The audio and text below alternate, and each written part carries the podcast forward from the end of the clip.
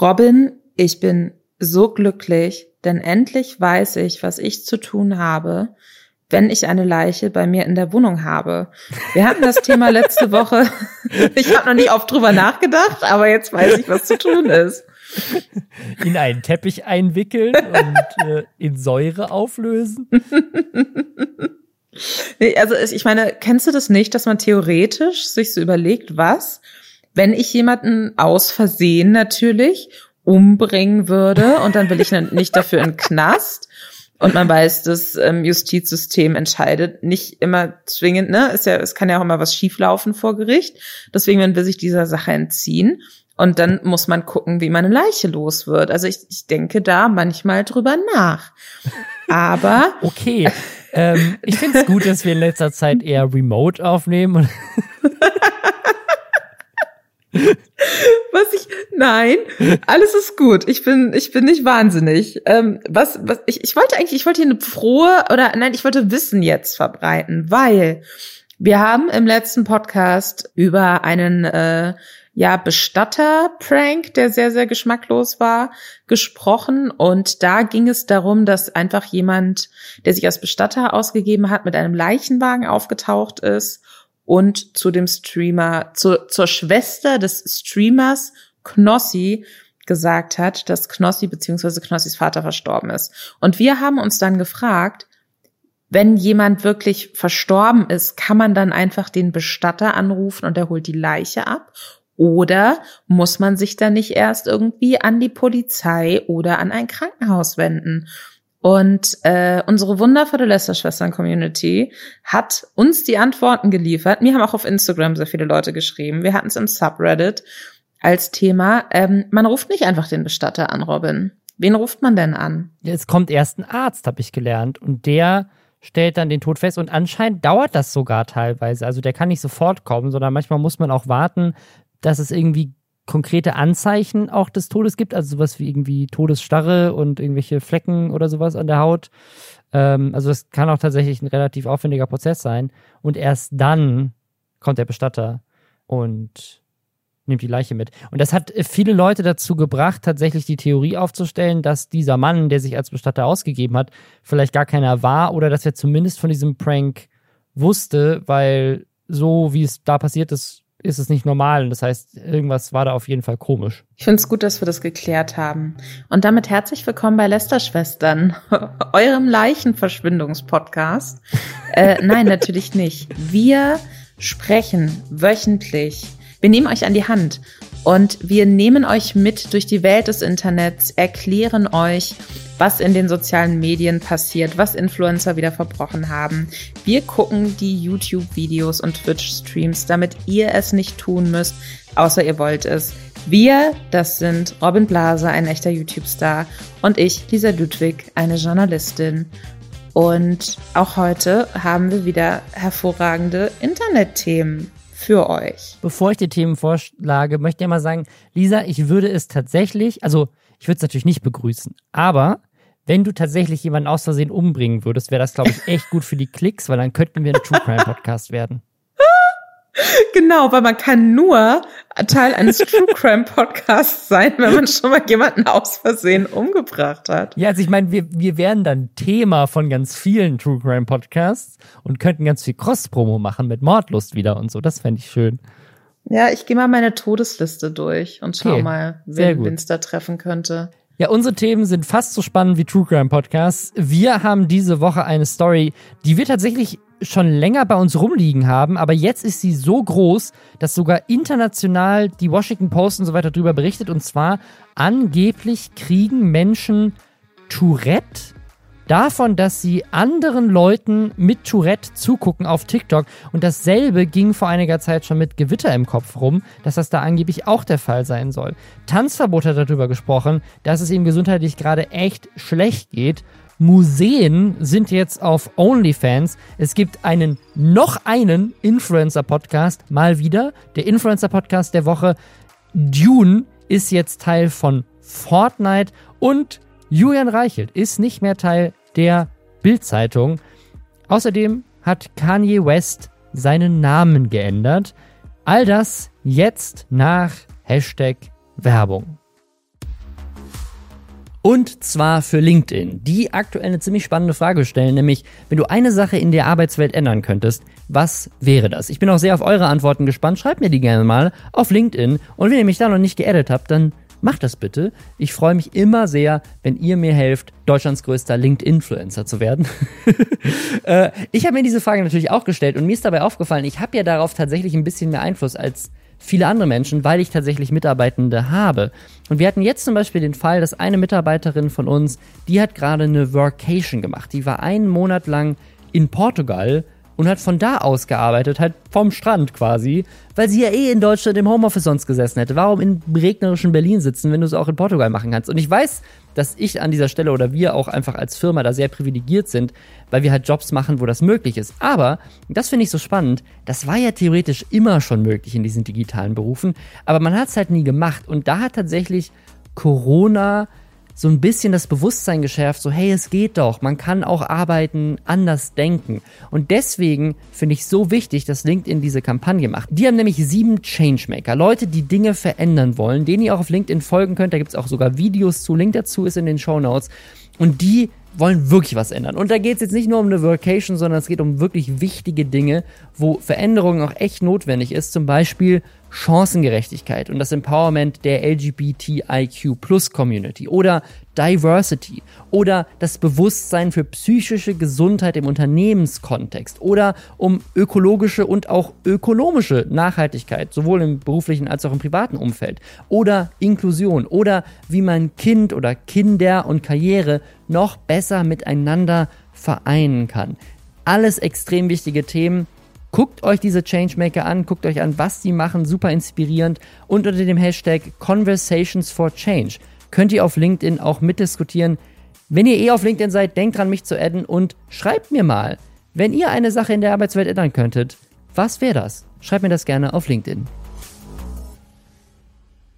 Im Reddit wurde schon vor ein paar Wochen ein Artikel geteilt, dass angeblich eine Forscherin sich damit auseinandergesetzt hat, dass Gewitter im Kopf, also der YouTube-Kanal von ähm, zwei Männern, einer davon hat Tourette, äh, super bekannter YouTube-Kanal, der ist krass durch die Decke gegangen vor ein paar Jahren, super beliebt auch die beiden. Wir hatten hier schon ein paar Mal im Podcast als Thema, weil da in letzter Zeit auch so ein, zwei Sachen dann doch Lästerthemen waren bei denen, aber an sich super nette Jungs, die alle gerne mögen. Und dann war es ein bisschen seltsam, dass plötzlich irgendwie dieses Ding aufkam, vielleicht sorgen die durch ihren YouTube-Kanal irgendwie dafür, dass Leute Tourette bekommen oder zumindest sagen, sie hätten Tourette-ähnliche Symptome.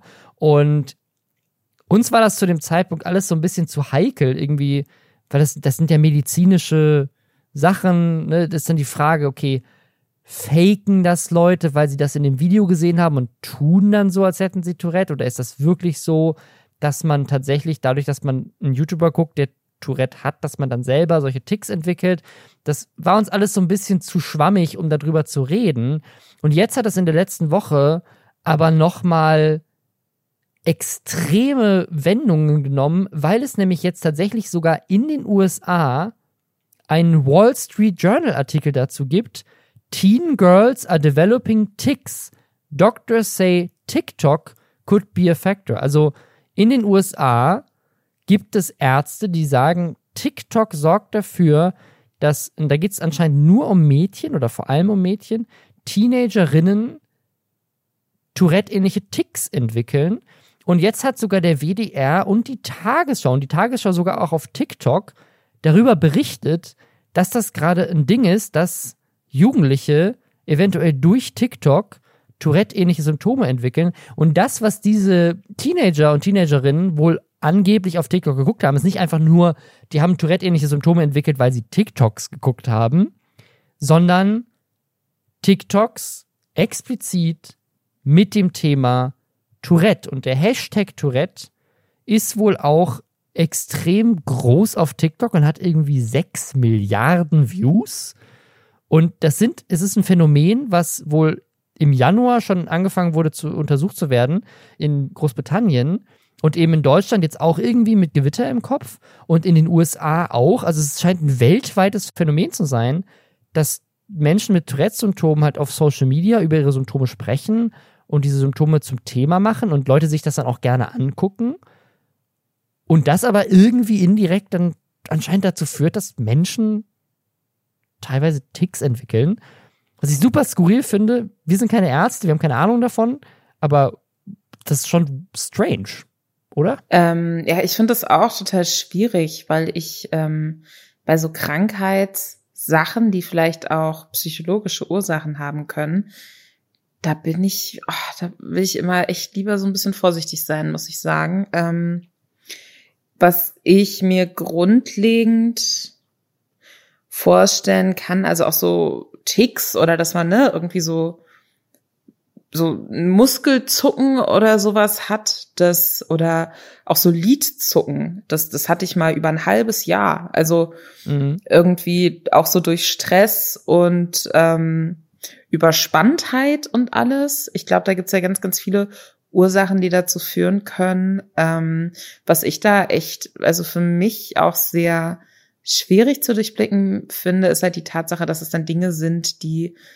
sich offensichtlich abgeguckt werden. Also nicht mhm. abgeguckt im Sinne von, ich mache das jetzt nach, sondern man verinnerlicht sich das und vielleicht irgendeine Art von Störung, die man hat, bricht sich eben dann durch diese verinnerlichten Ticks, die man woanders ja. schon gesehen hat, Bahn.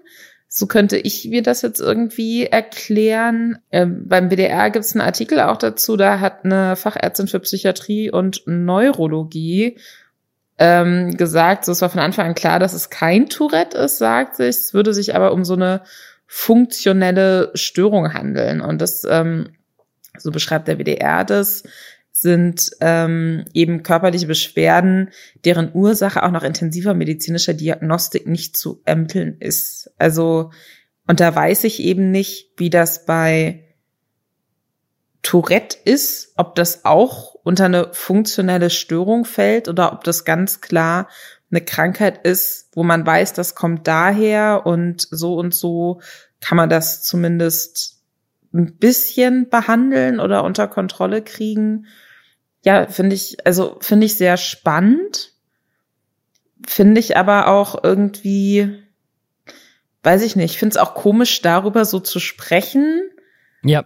Und ohne jetzt aber auch gesehen zu haben, wie Betroffene da irgendwie, also da würde ich gern mal eine Doku drüber sehen, dass man irgendwie so, wenn man sagt, es gibt ganz viele junge Frauen, die das irgendwie entwickelt haben oder so ähnliche Symptome entwickelt haben, dass man die mal begleitet und sich mal an und so ein bisschen so auf Ursachenforschung geht. Also laut diesem WDR-Artikel, die sprechen halt wirklich so von einer ähm, ja, einer psychischen Störung irgendwie auch und dass man das eben mit einer Psychotherapie behandeln soll. Tatsächlich steht in dem Wall Street Journal äh, Artikel das Gleiche, also da steht auch, dass ähm, auch die Ärzte, die das sehen, sagen, das sieht gar nicht aus wie Tourette, das sind einfach nur Ticks, die sind vielleicht ähnlich, aber es hat nichts mit dem Tourette-Syndrom zu tun.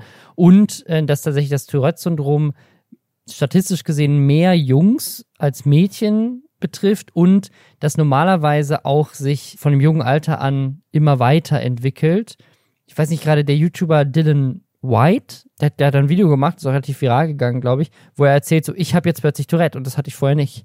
Und was ich so, was ich so schwierig finde an dem Thema und weshalb wir damals auch nicht drüber sprechen wollten bisher und jetzt ist es halt im Wall Street Journal und der Tagesschau, ist, ich sagen, wir haben, also wir haben in der Vergangenheit über Gewitter im Kopf ja auch schon öfters mal gesprochen, aber tatsächlich hatte ich das Gefühl, dass Gewitter im Kopf extrem gut war und ist für die Awareness zu dieser Krankheit.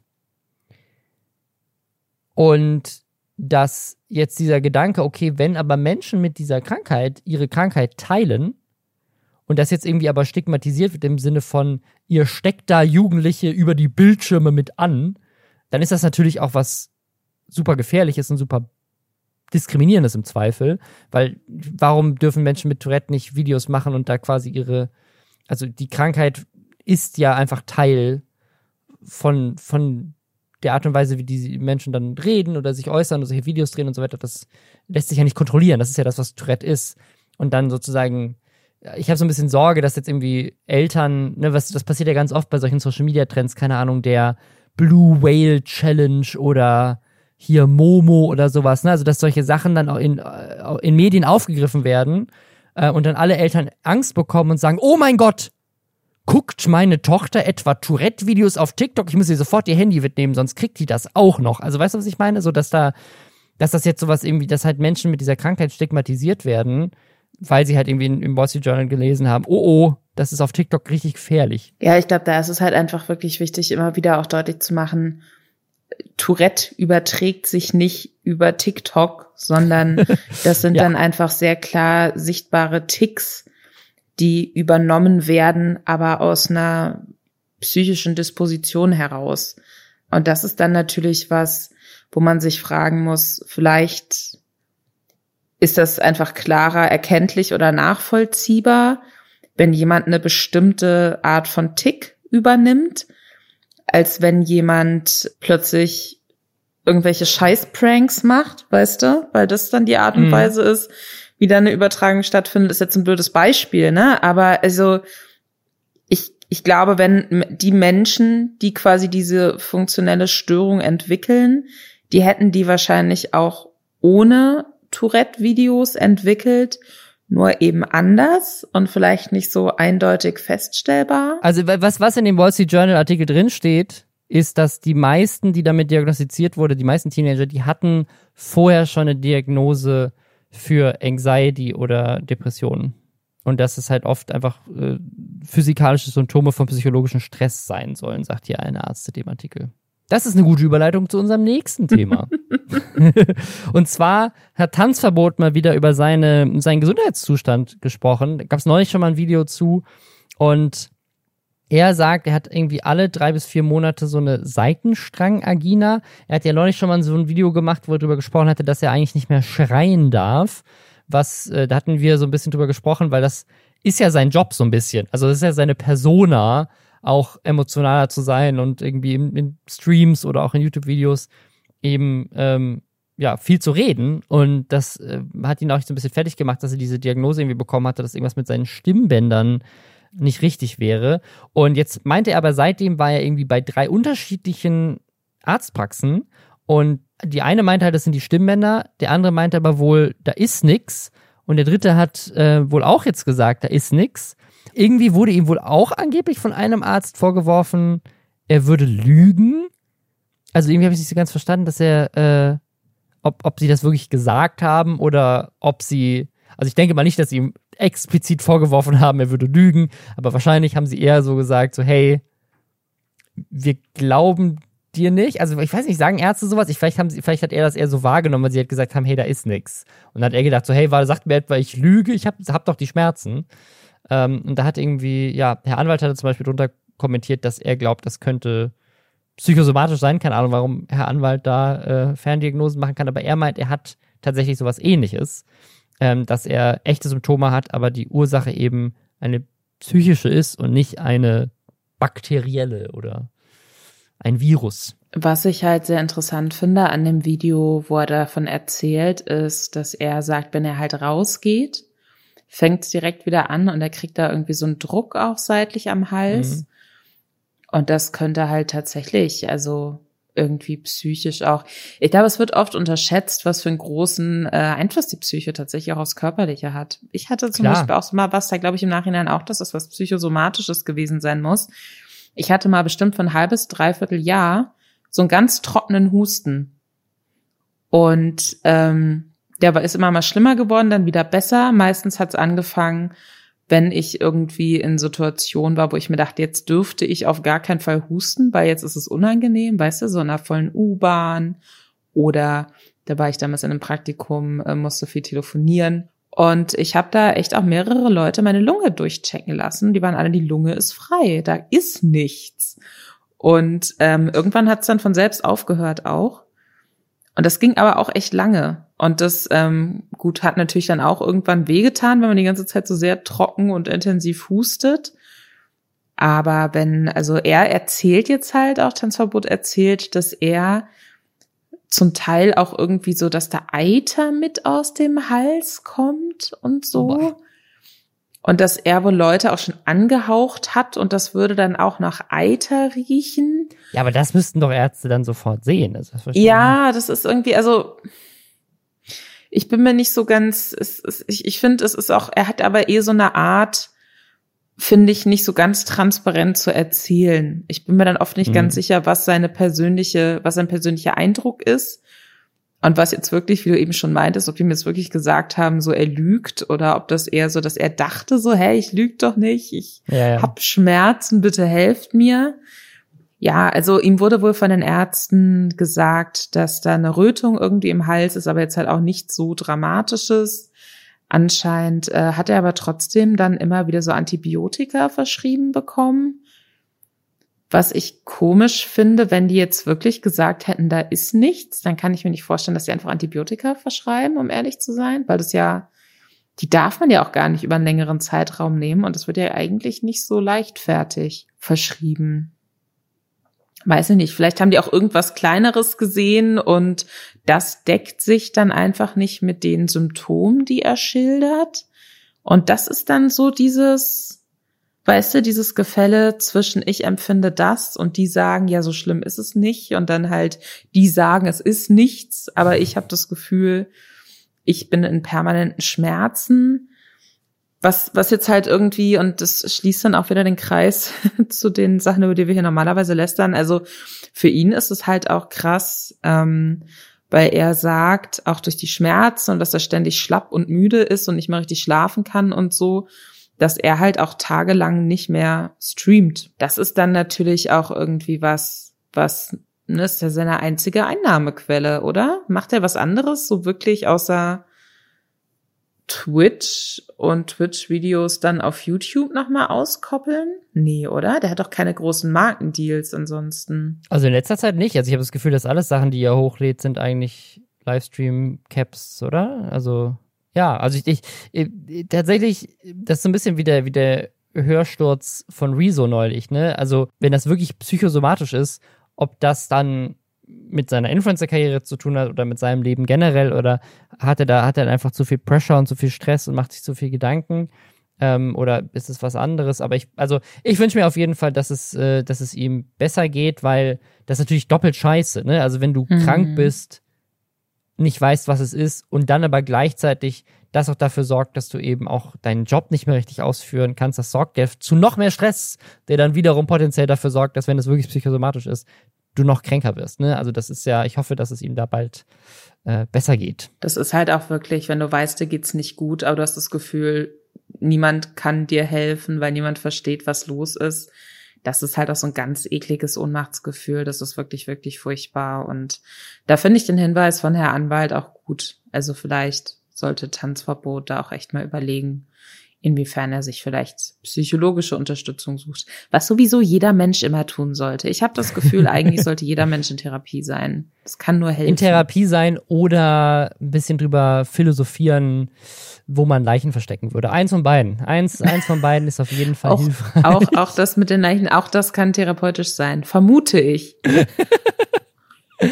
okay. Weißt du, was auch therapeutisch sein kann? Was denn? Pornografie? Weiß ich nicht. Habe ich mir gerade so als Überleitung überlagt, aber jetzt, wo ich es ausspreche, weiß ich nicht, ob das stimmt.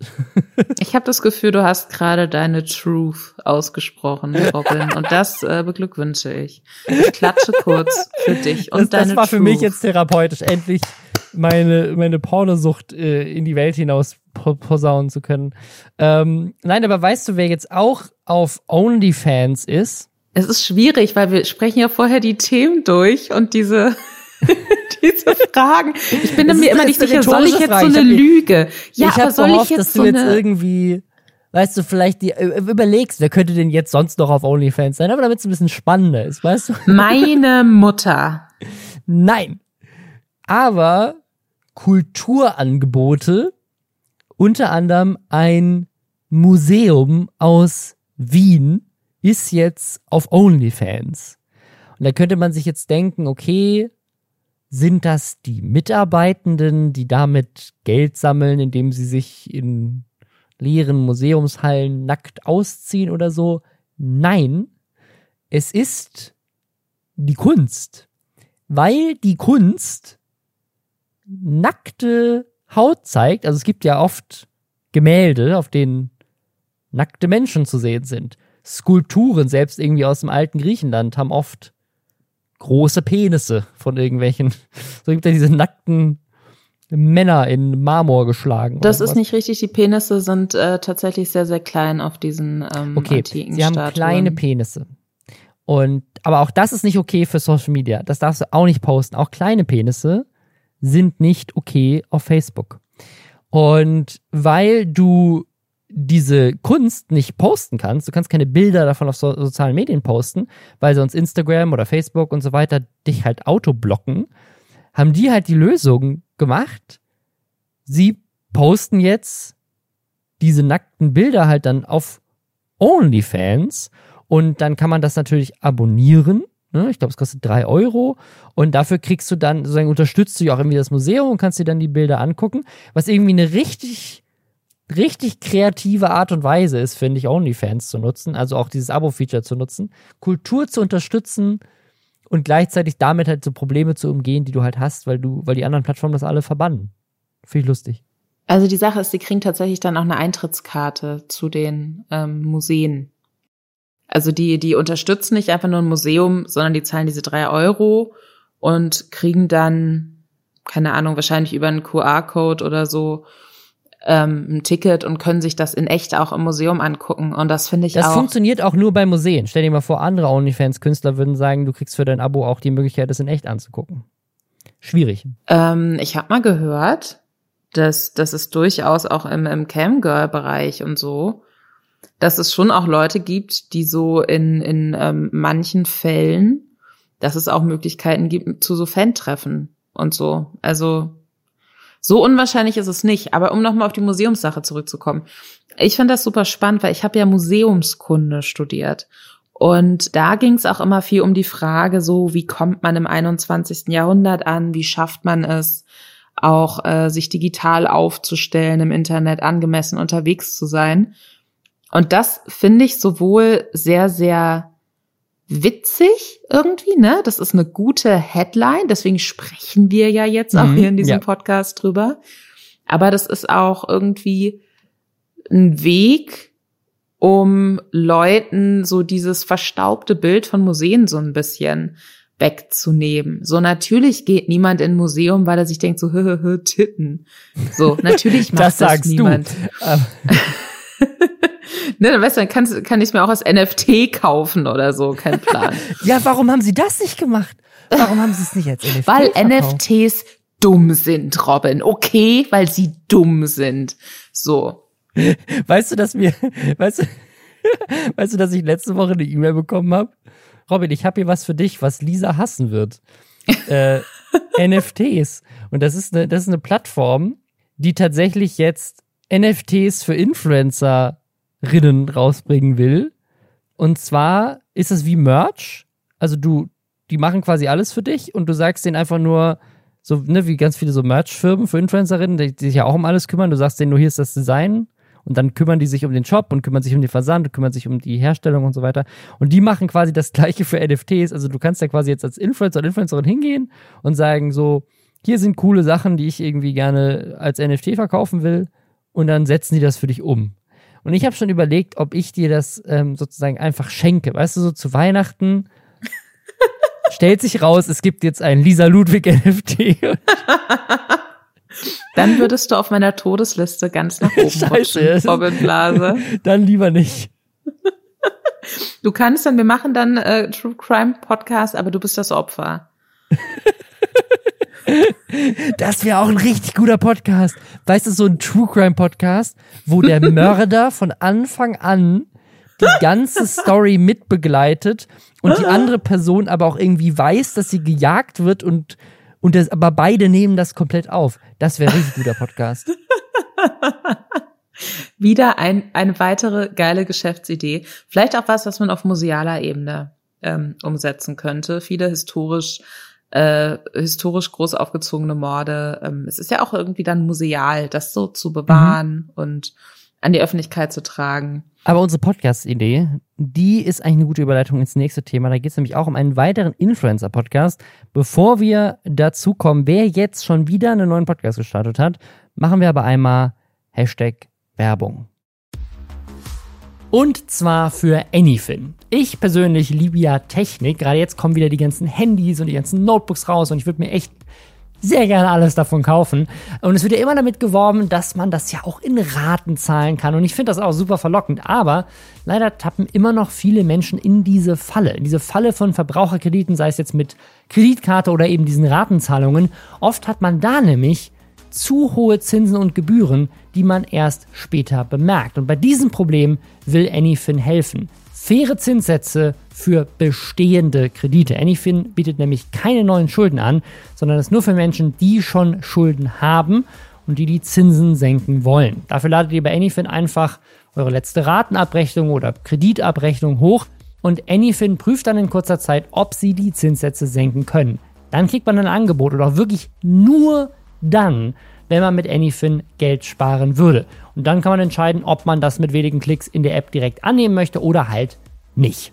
Die Anfrage ist dabei kostenlos und unverbindlich und wenn ihr das annehmt, dann begleicht Anyfin den alten Kredit und ihr könnt euch in der App einen Zahlungsplan einrichten und bei Bedarf sogar eine Ratenpause einlegen. Und mit dem Code Lästerschwestern 2110 mit Ä, äh, sehr komplexer Code dieses Mal, oder ihr geht einfach auf anyfin.info slash Lästerschwestern mit Ä, dann kriegt ihr 20 Euro extra Gutschrift. Alles auch dieser Code ist natürlich nochmal in den Show Notes. Es ist unglaublich. Dieses Jahr hatten wir schon Hobbylos mit Rezo und Julian Bam als Spotify Original und jetzt vor kurzem ja erst Montana Black und Unge. Also wirklich mit die vier größten Leute, die du auf Social Media hast, haben in den letzten Monaten Podcasts gestartet. Ja, und jetzt kommt halt der Podcast von Trimax, Varion und Unsympathisch TV. Die haben jetzt zu dritt einen, einen Podcast und das ist auch ein Spotify Original, also wie Hobbylos. Und ich bin ein bisschen salty, dass Spotify uns nicht gekauft hat. Ich glaube, du musst dich einfach schamlos an die Rand schmeißen, Robin. Ja, aber vielleicht wollen sie uns auch nicht, weil wir die Folge angefangen haben mit einem hypothetischen Mord.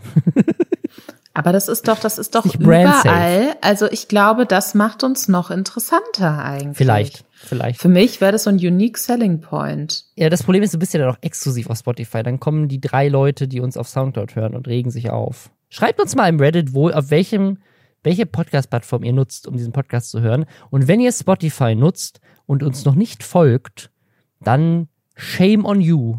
Und wenn ihr Apple nutzt und uns noch keine fünf Sterne gegeben habt, das, da schleime ich mich ran. Weißt du, Lisa, ich schleime mich ran an unsere Community, nicht an irgendwelche Plattformen. ich weiß nicht, ob du so erfolgreich werden kannst, so richtig erfolgreich und reich werden kannst. Robin, zumindest nicht so erfolgreich und reich wie Trimax, Varion und Unsympathisch TV, denn die reden in ihrem Podcast offline und ehrlich. Ähm, darüber, was für teure Autos sie fahren. Also können wir mal kurz, bevor wir weiter darüber reden, worum es in diesem Podcast geht, einmal darüber reden, dass ich, als ich das gesehen habe auf Twitter, ich glaube, war ich jetzt bei Varion auf Twitter gesehen, offline und ehrlich, und ich dachte halt, das wäre ein Joke. Ich dachte, das wäre, ich dachte, das wäre ein Witz. Ich dachte, die, die tun gerade so, als hätten sie einen Original Podcast und machen irgendwie eine Anspielung auf offen und ehrlich. Also, weil das finde ich schon echt frech, so ein bisschen. Ne? Das ist so ein bisschen so frech wie die Sat 1 oder Pro7 Max ist das, glaube ich, Sendung Lester-Schwestern, die auch den Verified Instagram-Account Lester-Schwestern besitzen, äh, die erst entstanden sind, nachdem es den Podcast Lester-Schwestern schon gab. Ähm, Finde ich genauso frech, einen Podcast als Influencer zu starten, der genauso heißt wie ein YouTube-Kanal, der irgendwie, wie viele Abos hat offen und ehrlich? 400.000 oder so? Also es ist jetzt nicht so, als wäre das irgendwie so ein kleiner Nischenkanal. Ja, also de, die Ähnlichkeit ist mir natürlich auch aufgefallen, aber sie heißen ja jetzt nicht komplett gleich. Also der Podcast heißt Offline plus ehrlich, offline und ehrlich. Und der YouTube-Kanal heißt offen unehrlich. Was, ne, was ja dieses Wortspiel ist, ja, von wegen ja. unehrlich. Und beides wiederum beruht ja auf einer schon davor existierenden irgendwie, von einem davor existierenden Ausspruch. Deswegen, ja, es, es klingt sehr ähnlich. Ich kann mir aber, ich, ich bin mir nicht sicher, ob die das wirklich da geklaut haben und da bewusst abgekupfert haben oder ob das nicht in irgendeinem so Brainstorming entstanden ist. Ich glaube, also ich glaube auch nicht, dass sie das absichtlich gemacht haben, weil sie, weil sie den Namen offen unehrlich geil fanden. Ich glaube, dass aber, also wenn ich, keine Ahnung, wenn ich einen neuen Kanalnamen mir ausdenke, das haben wir in der Vergangenheit schon öfters mal gemacht, auch bei uns in der Firma und so weiter, immer mal wieder neue YouTube-Kanäle und so weiter starten, dann brainstormen wir natürlich solche Namen, aber das allererste, was wir machen, wenn wir einen Namen haben, der uns gefällt, ist den einmal zu googeln und zu gucken, was kommt da. Und wenn irgendwas kommt, was auch einfach nur ansatzweise ähnlich ist, dann ist das meistens schon ein Ausschusskriterium, weil du kriegst dann, ne, also im Zweifel auch Probleme mit SEO, du kriegst Probleme, weil Leute das verwechseln, du wirst nicht so leicht gefunden, du hast vielleicht Probleme, weil es die Domain nicht mehr gibt und so weiter. Also du wirst doch, wenn du so ein, also das ist ja auch ein Spotify Original, wird doch Spotify irgendwann mal gegoogelt haben, so, hey, gibt's irgendwas Vergleichbares? Und dann gesagt haben, hups, hier gibt's einen Influencer. Ich meine, es, ist es ist ja jetzt nicht so, als wäre das irgendwie, keine Ahnung, es gibt eine Kleidungsmarke, die heißt Apple und es gibt einen Handyhersteller, der heißt Apple. Weißt du, was ich meine? das ist jetzt so, das sind jetzt nicht, das ist, das eine sind drei Influencer und das andere ist ein YouTube-Kanal über Influencer. Also es ist jetzt auch weißt du, es ist thematisch so nah. Ähm, wenn jetzt irgendwie, keine Ahnung, Joko und Klaas einen Podcast gestartet, gestartet hätten, der offen und ehrlich heißt, hätte ich gedacht, ja, okay, aber es sind halt drei YouTuber. Ich, ich sehe das jetzt nicht so eng, aber ich denke mir halt auch immer, es, es gibt halt auch so viele Formate und so viele Sachen und jeder hat alles schon mal vor einem gedacht ähm, dass es ein Wunder ist, dass es überhaupt noch keine Ahnung, Eigennamen gibt, stimmt, die ja. man sich noch so sichern kann. Ich glaube, das ist auch eine interessante Frage eigentlich für die Zukunft. Wenn in 20 Jahren jede einzelne Person auf der Erde einen Podcast hat, werden das dann irgendwann nur noch so wild aneinandergereihte Worte sein, so, so wie der Name von dem Kind von Elon Musk und Grimes? Damit man sich noch abhebt, damit man sich noch irgendwas namensmäßig sichern kann, weil alles andere schon gemacht ist. Alle schlechten Wortwitze sind schon durch. Das ist tatsächlich so ein, so ein Startup-Ding auch. Das gibt ja immer wieder so Trends. Also, ähm, ich glaube, so ein Trend so vor ein paar Jahren war immer dieses .io. Also, dass du sozusagen mhm. so in deinen Namen so ein .io reinnimmst, damit du sozusagen in der Lage bist, es immer noch richtig schützen zu lassen, weil du sagst, ja, unser Name ist ja nicht Eigenname, sondern es ist Eigenname IO. Oder irgendwie dieses Dot, dass man irgendwie auf LI endet. Ne? Das ist immer LY. So, ja. keine Ahnung. Blabli, Blubli, meine neue App. Schwubbeldi Wubbeldi. So, weißt du, das ist immer so, dann so, okay, das ist ein ganz cooler Name, weil wir haben uns irgendwelche lustigen Buchstaben so ans Ende cool. gepackt und jetzt ist es ein Eigenname. Ähm, ich glaube, so funktioniert, so, fun so funktionieren Startup-Namen Brainstorms einfach ganz viele Ys ans Ende dranhängen und so, dann funktioniert's schon. Dann kriegst du auch, kriegst auch die Domain gesichert. Ja, also ich, wenn, weiß ich nicht, Trimax, Varion, Unsympathisch TV, wenn ihr uns mitteilen wollt, wie ihr auf den Namen gekommen seid, dann äh, slidet uns doch mal in die DMs, wie wir jungen Kids im Internet sagen. Das Ding ist, ich habe hab überhaupt kein Real Estate. Ich finde, die Leute von offen und unehrlich sollten sich bei uns melden und dann sagen, wie sie dazu stehen. Ist das für sie ein Trademark Infringement? Ähm, oder nicht, haben sie damit kein Problem. Ähm, weil, weil das Ding ist, mich, mich wurmt tatsächlich dieses Lester-Schwestern-Ding, weil die halt den Verified Instagram-Kanal haben. Das, das nervt mich. Aber die heißen ja wirklich identisch, muss man dazu sagen. Ich wetze schon meine Messer, Robin. Ja. Das ist, okay, ist das, das, ist, das dürfen wir nicht sagen. Das ist, glaube ich, dann äh, okay. Um Lauch zu schneiden. Das, das, ist, das ist dann schon, das ist dann, okay. Ich sage so, Lisa, du kannst ja keine Morddrohungen. ist es, äh, nee, du hast es jetzt zu einer Morddrohung gemacht. Ich habe einfach nur gesagt, ich wetze meine Messer. Ich besitze nämlich zum ersten Mal auch so einen Messerschleifstab. Total erwachsen und cool. ich ähm, das immer war einfach weniger eine Lust, dass wir uns physisch treffen. Too du late. das auch so rein, so am Anfang so, hey, hast du nicht schon immer mal drüber nachgedacht, so, was passiert, wenn du aus Versehen jemanden umbringst? Hey, ich habe übrigens eine neue Möglichkeit, meine Messer zu schärfen. Ja, man muss so eine Aura der Angst um sich herum aufbauen. Das finde ich wichtig. Äh, aber zurück zu deren, zu dem Podcast, weil ich habe da auch, äh, ich habe da reingehört. Das ist jetzt irgendwie so, ich, ich verbringe gefühlt 50 Prozent meiner Freizeit damit, in neue Influencer-Podcasts reinzuhören. Äh, und wir hatten ja kürzlich über den Montana Black äh, Unge Podcast gesprochen, den wir beide sehr langweilig fanden. Mhm. Und ich muss sagen, offline und ehrlich finde ich jetzt so von der Dynamik her, die die haben, angenehmer. Also man merkt schon, dass die auch ab und an halt abhängen und irgendwie sich mögen und befreundet sind und dann halt auch so ihre Insider-Jokes haben so. Es ist jetzt nicht so, es ist jetzt nicht so pseudomäßig, wir haben uns dieses Format ausgedacht, dass zwei sehr große, sehr unterschiedliche Streamer sich gegenüber sitzen und dann jeweils für irgendetwas argumentieren, was in dem Unge und Montana Black Podcast ja auch nicht wirklich mhm. so richtig passiert, zumindest nicht in der ersten Folge. Aber das ist jetzt tatsächlich einfach so ein Podcast, ähm, der irgendwie nichts will, habe ich das Gefühl. Da sitzen halt einfach so drei Dudes, die im Internet famous sind und die erzählen halt irgendwas. Und das holt, also das, das, ne, da bin ich offensichtlich nicht die Zielgruppe für, aber so von der Dynamik her fand ich es jetzt so ganz angenehm eigentlich. Ja, also ich, ihr könnt ja mal sagen, ob ihr es, äh, ob ihr es gehört habt oder nicht, ob ihr es spannend findet im Reddit. Ich habe ja eine große Frage, Lisa. Und das ist, wer hat jetzt noch keinen Podcast?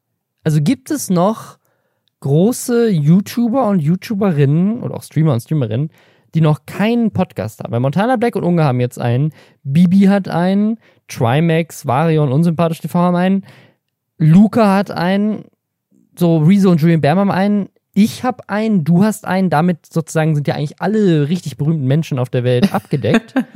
Colton Mirror hat, glaube ich, mehrere. Gronk hat, glaube ich, einen. Wer ist denn da noch übrig? Also gibt es noch Leute, die noch keinen Podcast haben? Hat nicht Kuchen TV auch einen Podcast? Der macht in jedem Video Werbung dafür. Das müsste ich eigentlich auch viel besser machen. Er macht das viel besser als ich. Ich gucke ich guck jetzt, ich guck jetzt hier gerade mal bei Nindo, was so, was so die Top-YouTuber sind. Und dann gucke ich mal, hab die, haben die einen Podcast? Und weil, das Ding ist nämlich, wenn die keinen Podcast haben, liebe Community, liebe YouTuber und YouTuberinnen und Twitch-Streamer und Twitch-Streamerinnen, wenn ihr berühmt seid oder jemanden kennt, der berühmt ist und die Person hat noch keinen Podcast, dann schreibt mir sofort, denn ich möchte gerne das als Spotify Original verkaufen und richtig reich werden, weil das geht offensichtlich super easy. Also meldet euch bei mir. Hat Simon Desue schon einen Podcast? Der ist auf Platz 9 der YouTube-Charts. Ich glaube nicht. Vielleicht ist, ist da noch, ist da noch Luft nach oben? Hat Fresh Torge schon einen Podcast? Oh, bitte Felix nicht, ey. bitte nicht. Felix von der Laden hat der schon einen Podcast. Hier bei Titi ist immer noch auf Platz 20 der meist abonnierten YouTube-Kanäle. Vielleicht könnte, das ist doch eine, äh, hier. Liebe, liebe bei Titi Jungs, wollt ihr nicht euch, wollt ihr nicht wieder zusammenkommen, aber nur in Podcast-Form und ich verkaufe das in Spotify? meldet euch. Ich liebe es, dass du noch nicht mal, weißt du, ich find's geil, dass du noch nicht mal sagst, warum man dich finanziell beteiligen sollte. Du bist einfach so komplett schamlos und sagst so, bin. geht, ja genau, geht auf mich zu, damit ich Geld mit euch verdienen kann. Ja. Aber ist das nicht das Geheimnis von Mediakraft gewesen? ähm, Weil, nein, frag doch mal deinen Freund Christoph. Der, der weiß ja sowas. Nein, Mediakraft hat schon gute Sachen gemacht. Ich nehme es zurück. Ja gut, also da, da ist noch Luft nach oben, aber vielleicht, weißt du, weißt du, was wir denen liefern können? Was wir ihnen liefern können, warum sie uns bezahlen sollten, dieser, ist, wir haben die guten Ideen. Ja, das stimmt. Wir haben die Ideen von Podcasts, wo Mörder Opfer im Podcast suchen. Das sind gute Podcast-Ideen. Und die sind Geld wert und dafür gibt uns Spotify Geld und deswegen sollten die zu uns kommen. Ja, das ist eine gute Idee. Also was ich auf jeden Fall so ein bisschen sehe, ist auch schon so ein äh, Dagi-Mutti-Podcast. Weißt du, wenn ihr Kind dann da ist, junge, coole Mutter erzählt, wie es ist, ein Kind zu haben. Dann kann man sich da äh, Bibi zur Cross-Promo noch mit einladen. Ich habe jetzt leider, also weil Spotify uns kein Geld gegeben hat für diesen Podcast, müssen wir an dieser Stelle in diesem Podcast ausnahmsweise heute nochmal Werbung machen, um diesen Verlust irgendwie wieder reinholen zu können. Hashtag Werbung. Und zwar für Clark. Ich habe ja neulich in meiner Instagram-Story den Geburtstagskuchen von meiner Tochter geteilt. Sie hätte sich so eine Einhornparty gewünscht. Und wir hatten Deko-Einhörner, so Zucker-Deko-Einhörner. Wir hatten Einhorn-Gummibärchen, Einhorn-Kerzen. Wir hatten ein Kuscheltier-Einhorn, eine Einhornfigur. Es gab eine Einhornmähne zum Geburtstag. Mehr Einhorn ging nicht. Und das ist auch das Motto von Clark. Also jetzt nicht mehr Einhorn, obwohl das, das wäre ehrlich gesagt auch ziemlich cool, sondern einfach mehr von dem, was uns glücklich macht. Vor allem eben mehr Durchblick und mehr Sorglosigkeit, weil ich genau weiß, dass ich alles unter Kontrolle habe und ja, sicher bin, wenn es mal drauf ankommt, denn Clark hilft dir dabei, all deine Versicherungen in der Clark-App kostenlos und ohne Papierkram zu speichern, damit man den Durchblick hat. Und ich weiß, das war jetzt eine wilde Transition von Einhörnern zu Versicherungen, aber es ist wirklich eine coole App, äh, denn wenn man will, dann vergleicht Clark auch Angebote von 160 Versicherern und ermittelt mit dem Bedarfscheck deinen individuellen Bedarf. Und natürlich kann man auch persönlich mit einem der über 100 Versicherungsexperten und Expertinnen sprechen und wenn ihr mehr shoppen wollt, ob jetzt mehr Einhörner oder was anderes, dann kriegt ihr mit dem Code Schwestern bis zu 30 Euro in Form von einem Amazon-Gutschein. Dafür müsst ihr nur zwei bestehende Versicherungen hochladen. Pro Versicherung gibt es dann 15 Euro. Die Teilnahmebedingungen und alle Infos dazu, die findet ihr natürlich in den Show Notes. Weißt du, wer auch so dringend Geld braucht wie ich? Wer denn, Robin? Also eigentlich nicht. Eigentlich brauchen die das nicht. Eigentlich sind die richtig reich. Ich weiß gar nicht, warum machen die das? Dune und Fortnite. Das sind doch, also Dune ist doch, läuft doch gut, oder? Im Kino? Haben die das nötig? Also die Sache ist, das ist gerade auch so ein bisschen ein schwieriger Punkt, ne? Weil Dune läuft ja in Deutschland und Frankreich unter anderem schon ein bisschen länger im Kino. Ich habe ihn schon im Kino gesehen und es ist ein richtig guter Film. Ja, ich habe den, ich habe den zweimal schon im Kino gesehen. Der ist wirklich, ist extrem gut. Ähm, und aber halt auch extrem teuer gewesen. Ja. So, das heißt, wenn man, wenn die Leute, die diesen Film gemacht haben, wenn sich das für die lohnen soll, dann müssen da den sehr, sehr viele Leute im Kino gucken. Und das Problem ist so ein bisschen, dass während die eine Hälfte der Welt diesen Film schon im Kino gesehen hat, äh, kann die andere Hälfte der Welt ihn jetzt seit dieser Woche erst im Kino sehen, namentlich unter anderem die Vereinigten Staaten und England, so was was richtig crazy ist. Ich habe einen Kinofilm gesehen in Deutschland, bevor er in den USA überhaupt im Kino war. Das ist ja richtig crazy. Das ist noch nie vorgekommen. Und die Sache ist, dass äh, Dune ja eigentlich Dune Part One heißt und auch offensichtlich ähm, nur ein Teil also das ist so ein bisschen, es wird ja auch so wie das neue Herr der Ringe so gesehen, große Fantasy-Trilogie, bla bla bla. Und die Sache ist aber, dass äh, Dune sich auch sehr offen und sehr wenig auserzählt anfühlt, was bewusst so ist, weil die die Welt erstmal etablieren wollen. Das heißt aber auch, es muss zumindest unbedingt einen zweiten Teil geben. Ja. Ja. Und der hat aber immer noch kein Go bekommen, weil die halt immer noch erstmal abwarten, wie viel der jetzt eigentlich einspielt. Ja, und das ist so, also es muss passieren. Deswegen, wenn ihr Dune noch nicht gesehen habt und ihr mögt Science-Fiction-Filme oder auch generell einfach gute Filme oder ihr mögt alles, was Dennis Villeneuve bisher gemacht hat, ähm, Arrival zum Beispiel oder der, das Blade Runner Remake oder Prisoners, alles sehr, sehr gute Filme. Deswegen guckt euch Dune an, weil ich möchte den zweiten Film sehen und ich, das, also eigentlich bin ich derjenige hier wieder, der das Geld braucht. Eigentlich braucht Dune das Geld. Aber ich brauche, dass Dune das Geld braucht, damit ich den zweiten Teil sehen kann, weil der muss unbedingt gemacht werden. Das ist einfach, ich möchte wissen, wie es weitergeht. Das ist ein geiler Film. Und die Sache ist aber, während wir darauf warten, dass der zweite Teil endlich äh, ja gegreenlightet äh, wird, äh, können wir Fortnite spielen. Denn, haha, äh, es gibt jetzt Dune Skins für Fortnite. Für ähm, die älteren Menschen unter uns, wie mich zum Beispiel. äh, Fortnite ist ein Online Battle Royale ja Shooter mit äh, Bauelementen der, den man online für Umme Ich finde es gut, dass du es jetzt wirklich erklärst, so das ja, natürlich. kulturelle Phänomen ja. seit Minecraft.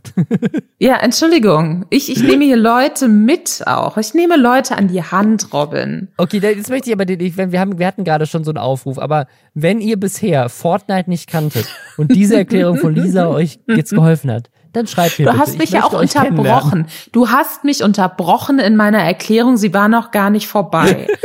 Okay, Entschuldigung, mach weiter. Also, und die Sache ist, in Fortnite wird ja Geld nicht unbedingt über Verkäufe des Spiels irgendwie äh, verdient, sondern durch Skins. Also, dass man sich irgendwie immer, wenn ein neuer Film rauskommt ähm, oder ansonsten popkulturell irgendwas durch die Decke geht, dann gibt's halt neue Fortnite-Skins, die man sich für seinen Charakter kaufen kann, damit man dann so aussieht. Das kann ja jeder machen, wie er möchte.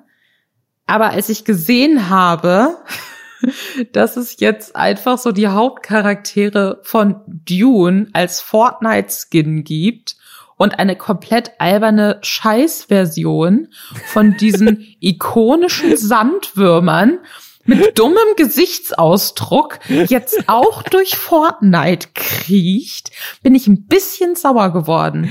Und es ist wirklich, also ich fühle mich unfassbar, das ist mein Boomer-Moment jetzt. Das ist mein Boomer-Moment, nachdem du im letzten Podcast die Polizei gerufen hast.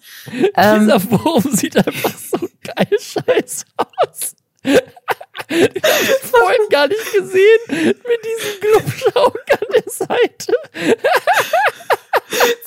Ich, ich schwöre, es macht mich, es macht mich so wütend. Und ähm, am Montag, glaube ich, war halt die London-Premiere von Dune. Und dann gab's auch noch so einen schönen Twitch-Livestream von äh, den äh, Face-Clan E-Sport-Dudes, Mongral und Nate Hill, die dann da mit den Leuten abgehangen haben und mit denen dann noch mal so kurz über ihre hässlichen Fortnite-Skins gesprochen haben. Und das macht mich, ich weiß gar nicht, warum es mich so wütend macht, aber es macht mich wirklich so wütend. Ich finde das unfassbar. Es ist, es ist schon irgendwie einfach so, das ist, das ist halt Kunst und diese Kunst wird aber irgendwie verhunzt. Also es ist, es ist schon, einfach- also ich, also ich verstehe auch gar nicht, weil das, also natürlich hat Dune sozusagen viele so Cypher-Elemente, die man jetzt auch irgendwie in Star Wars äh, sieht und auch eine Verbindung zu Herr der Ringe, die sicherlich auch irgendwelche Teenage-Jungs geil finden. Aber ich, also ich konnte Dune auch einfach als Cinema, cinematisches Meisterwerk schätzen. Und ich habe das Gefühl, das ist jetzt halt nicht wie Transformers oder so, so klassische Sachen, die ich jetzt in Fortnite erwarten würde, weil es irgendwie halt 13-jährige Jungs anspricht. Und das, ich glaube, das ist so das Ding. So, macht das am Ende Werbung für Dune und gehen dann 13-Jährige in Dune und sagen so, ja geil, ich kenne das aus Fortnite. Und genießen dann den Film. Ist das überhaupt die Zielgruppe? Ich, ich weiß es nicht, Robin. Ich weiß es wirklich nicht. Aber dieser, dieser Sandwurm, dieser, dieser Sandwurm aus Fortnite. Der sieht aus wie so, eine, wie so, eine, so ein, so ein Sock-Puppet. Hier so. Ja, der wird mich bis in meine Albträume ähm, begleiten einfach. Ja, also vor allem, wenn man den Film gesehen hat und weiß, wie diese Sandwürmer da auch verehrt werden in diesem Film, ist es einfach skurril. Wie kommen wir jetzt von riesigen, lustigen Sandwürmern zu Julian Reichelt? Auch er macht mich wütend. Äh, Julian Reichelt ist gefeuert worden von der Bild-Zeitung. Das habt ihr bestimmt alle schon mitbekommen. Wir wollten jetzt über eine Sache lästern, die so ein bisschen in dieser New York Times Recherche dazu rausgekommen ist.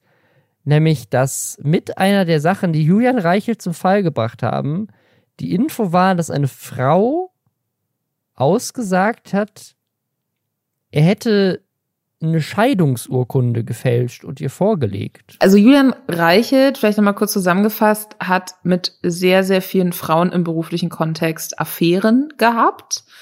Ähm, diese Affären sollen wohl angeblich äh, einvernehmlich gewesen sein, haben aber dazu geführt, dass äh, Frauen, die mit ihm geschlafen haben, eben befördert wurden oder bessere Jobs bekommen haben und die, die ihn nicht bumsen wollten, halt nicht so. Und das ist auch Machtmissbrauch und das ist nicht in Ordnung so.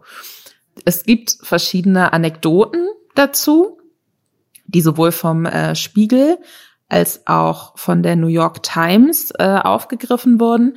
Und die absolut absurdeste davon ist die, dass ähm, Julian Reichelt natürlich auch nie so ganz öffentlich machen wollte, dass äh, er Frauen, mit denen er schläft, im beruflichen Kontext bevorteilt. Und deswegen soll er eine Frau, mit der er geschlafen haben soll, äh, geschlafen hat, die für eine andere Firma gearbeitet hat, für so eine Bild- oder Axel Springer-Sache mit engagiert haben und hat dann aber wohl, so hatte ich das jetzt verstanden, nach mehrmaligem Gegenlesen nochmal, gegenüber Springer vorgelegt, dass er eben sie, dass er keine Affäre mit ihr hat, weil sie seine Ex-Frau ist, von der er geschieden ist. Also wahrscheinlich, also es, es klang für mich so, als hätte Springer gesagt, Moment, Julian, ist das jetzt wieder so eine Sache, wo du hier jemanden gegen Geld, für unser Geld hier ran schaffst, äh, aber eigentlich nur, weil du die halt flachlegen möchtest weiterhin. Und Julian hat gesagt, nee Leute, gar kein Problem. Pass auf, das ist meine Ex-Frau, mit der hatte ich mal was, mit der war ich verheiratet, aber jetzt nicht mehr. Und das ist die Scheidungsurkunde, die ich gefälscht habe. es macht mehr Sinn als das, was ich es eigentlich dachte, weil es ich habe mir das, ich habe mir das so vorgestellt. Julian Reichelt ist so, macht so rum mit so einer Frau und die sagt so, Julian, das können wir nicht tun, du bist doch verheiratet. Und er so, nee, warte mal. Und dann ist er kurz in sein Büro gegangen und hat das Scheidungsurkunde ausgedrückt. Und er so, ich bin geschieden, das ist, äh. und sie dann so, ach ja, okay, dann können wir weitermachen. Also, was ist, ich habe mir so, was ist das denn für ein Gespräch, wo man sozusagen eine Affäre eine Scheidungsurkunde gefälscht vorlegt, um irgendwie zu sagen, so nein, ich bin gar nicht mehr mit meiner Frau zusammen. Aber in Wirklichkeit bist du es noch. Du hoffst so, dass deine Affäre nicht draufkommt, weil du hast ihr ja eine Scheidungsurkunde vorgelegt. Ich dachte, das wäre es gewesen. Andersrum auch dumm, aber ein bisschen weniger lustig. Obwohl trotzdem lustig, weil was, was wäre denn jetzt gewesen, wenn er noch mehr, also es gab ja wohl mehrere Sachen, mehrere Affären, was ist, wenn er dann nochmal erwähnt, erwischt worden wäre? Hätte er dann jedes Mal eine neue Scheidungsurkunde ausgedrückt und gesagt, nee, nee, das ist auch meine Ex-Frau. Mit der war ich auch mal verheiratet. Kennst du das so, wenn dieses ähm, Live imitates Art? Ja, ja. Und, und ich finde so dieses Reichelt live imitates irgendwie so eine komplett abstruse, keine Ahnung, Internet-Cartoon-Comedy-Sache, wie sie früher bei Adult Swim irgendwie lief. Also es, die Sache ist, also alles, was jetzt rausgekommen ist, und das sind schon mega krass absurde Sachen und auch ganz eklige Sachen. Das ist halt nur so die Spitze des Eisbergs, weil das äh, generell ja immer so ist, wenn man auch lange recherchiert.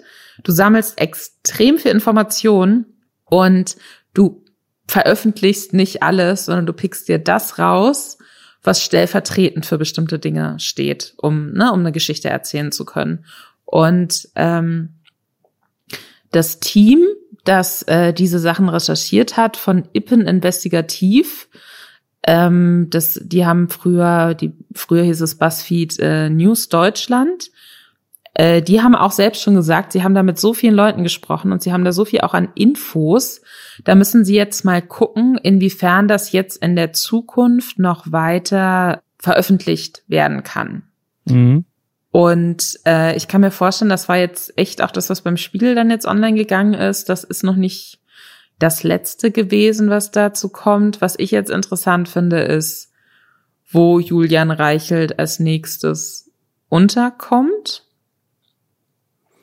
Also ich, ich kann mir vorstellen, irgendwo nehmen sie den mit, mit Kusshand. Ja, ja. Der hat ja auch ganz weird irgendwie noch so zum Teil von anderen Leuten von Axel Springer auf Twitter noch so äh, gefühlt tränenreich verabschiedet, als mhm. wäre er so jemand, der so total unfair zu Fall gebracht wurde obwohl der halt einfach über Jahre hinweg seine Macht ausgenutzt hat. Jeder in, zumindest bei Bild, scheint das gewusst zu haben, klang auf jeden Fall immer so durch. Da, da gab es ja dann auch schon mal so eine Anhörung, ähm, nachdem der Spiegel da zum ersten Mal Anfang des Jahres, glaube ich, was so veröffentlicht hatte. Und dann hat er noch eine zweite Chance bekommen. Und dann hat er halt einfach genauso weitergemacht. Und dann hat er eine Scheidungsurkunde gefälscht. und das ist halt irgendwie. Das ist so lustig, was auf diese Idee erstmal zu kommen. Einfach verrückt. Aber ich bin tatsächlich auch gespannt, äh, wo, wo er jetzt da landet und was er da irgendwie macht, finde ich äh, beängstigend. Ich bin mal, bin mal gespannt. Aber ja, ähm, da, da kommt sicherlich noch, noch mehr interessant. Ich habe noch ein kleines Highlight, auch aus diesem New York Times mhm. Text. Mhm. Ähm, da geht's auch um, ähm, um Döpfner, quasi so den Axel Springer, CEO, Vorsitzenden, whatever so ein bisschen und so ein paar abstruse Details auch aus dessen Leben und auch um ähm, um Axel Springer, also den äh, ja Gründervater des Verlags und der muss wohl ähm, es, es gibt einen Absatz, der ist ähm, legendär. Ich lese den jetzt einfach einmal vor und äh, dann übersetze ich das ins Deutsche. Mr. Springer, who died in 1985, also had a personal life that might be called colorful. His third wife had previously been married to his next door neighbor. His fourth wife was the next door neighbor's second wife. His fifth wife Friede Springer had been the family's nanny. Also äh, Axel Springer. Der hat, der hat zweimal mit der mit der Frau vom Nachbarn ist der durchgebrannt und dann auch noch mit dem Kindermädchen. Ja, I love it. Das ist einfach, das ist wirklich, als hätte sich das jemand ausgedacht. Das wären das alles keine echten Menschen. Ja. Leider hat sich's niemand ausgedacht. Leider ist es wirklich passiert. Und ich finde es sehr, sehr mutig, dass Betroffene da auch mit der Presse gesprochen haben und das öffentlich gemacht haben, weil das ist halt wirklich, niemand sollte das Gefühl haben, er oder sie kommt in den Job rein. Und wenn man nicht mit dem Chef schläft oder sich von dem nicht eklig irgendwie anmachen lässt, dann kommt man nicht weiter beruflich. Das ist richtig, richtig scheiße. Und deswegen, ciao, Julian. Wir werden dich nicht vermissen. Weißt du, wen ich vermissen werde? Wen denn? Kanye West. Den gibt's nämlich nicht mehr. Also er lebt noch, der Mensch Kanye West lebt noch, aber er heißt nicht mehr Kanye West. Er heißt jetzt legal, den Namen legal ändern lassen. Er heißt jetzt Yee. Und da muss ich, ich, ich musste halt so lachen, weil ich muss immer an dieses Meme denken. Und du kanntest es nicht, aber ich habe es dir eben schon geschickt. Es ist ein, ein YouTube-Video, das hat 86 Millionen Views, das ist aus 2012. Es ist ein Dinosaurier, ich weiß nicht, ist das, ist das ein Land vor unserer Zeit oder ich habe keine Ahnung, was, wo das herkommt. Und er sieht aus wie so eine Aldi-Version von ein Land vor unserer Zeit. Ja, ja so, so eine Billo, äh, Billo für, für, für, für McDonalds Happy Meal produzierte Variante von, von ein Land vor unserer Zeit. Und so ein Dinosaurier und der singt irgendwie und dann kommt so ein größerer Dinosaurier, der so ein ganz komisches Gesicht hat und sagt einfach, Yee. Und dann guckt der andere Dinosaurier irgendwie genervt. Und das ist so lustig, das hat 86 Millionen Views. Und äh, das, es gibt dann unglaublich viele Varianten davon. Es gibt zum Beispiel einen davon, wo er irgendwie Jingle Bells singt oder, oder andere Lieder und so. Die haben auch alle unglaublich viral. Ich weiß nicht, ob ihr es kennt. Wir spielen es euch an dieser Stelle mal kurz ein.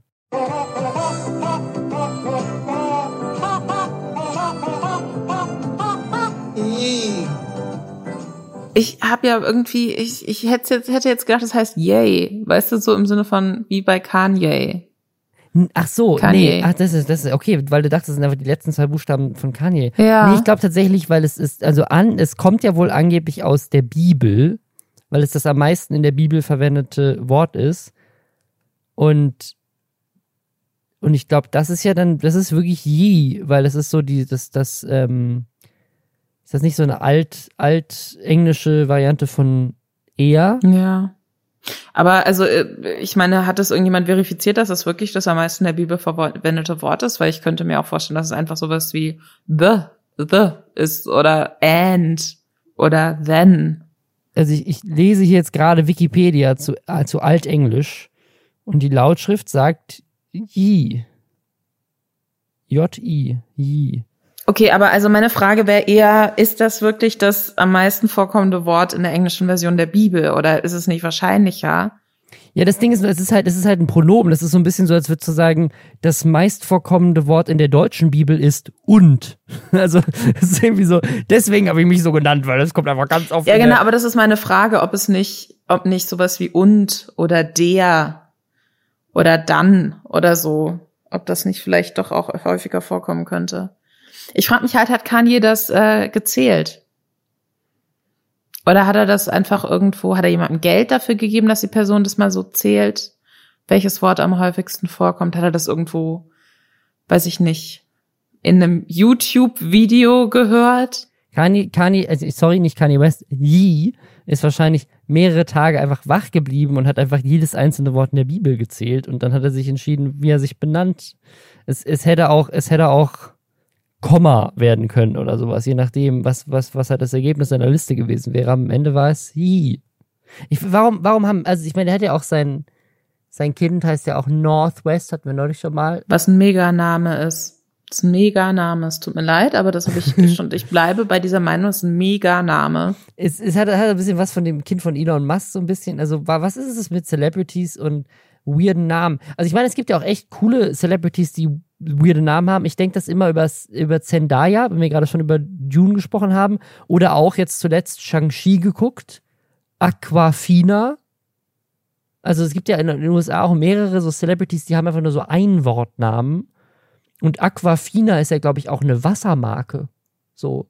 Das ist so ein bisschen, als würdest du Gerolsteiner einfach als Namen haben. Und aber auch keinen Vornamen oder Nachnamen. Dein Name ist einfach Gerolsteiner. Ist das nur in den USA möglich? Einfach so, oder was, den Namen zu ändern? Kann man das in Deutschland theoretisch auch? Also ich meine, wenn man irgendwie einen ähm, Personalausweis beantragt oder neu beantragt, dann kannst du einen Künstlernamen auch eintragen lassen. Ja, aber ja. so, dass es wirklich dein rechtlich bindender Name ist, weiß ich gar nicht, ob das einfach so geht.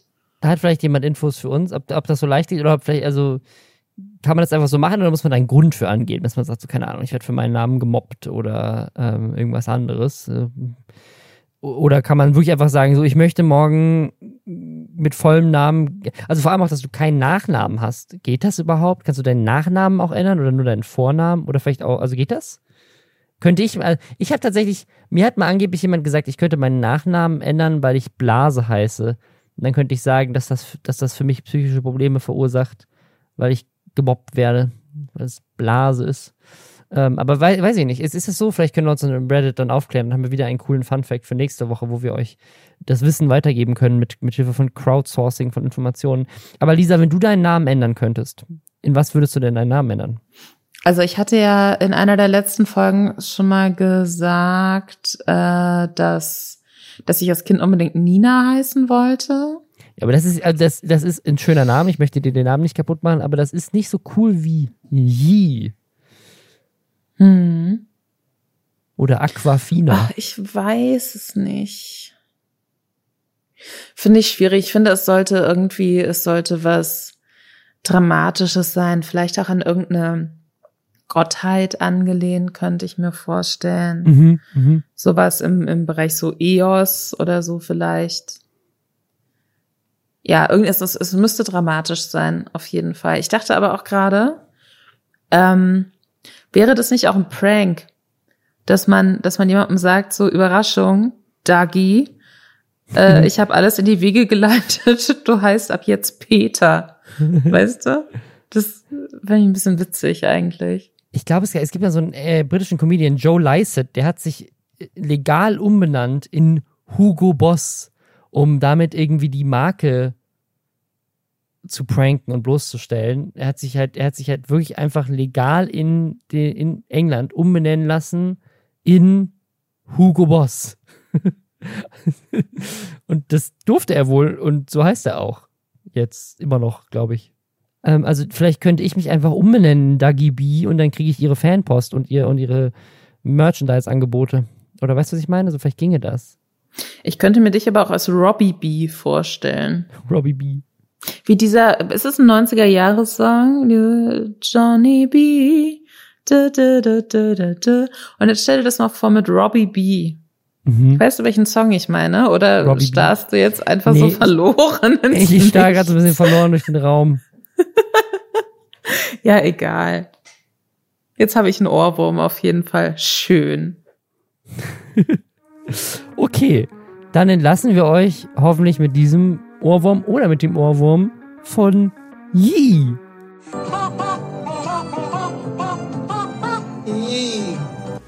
Wir hören uns nächste Woche wieder. Bis dahin. Ciao. Ciao.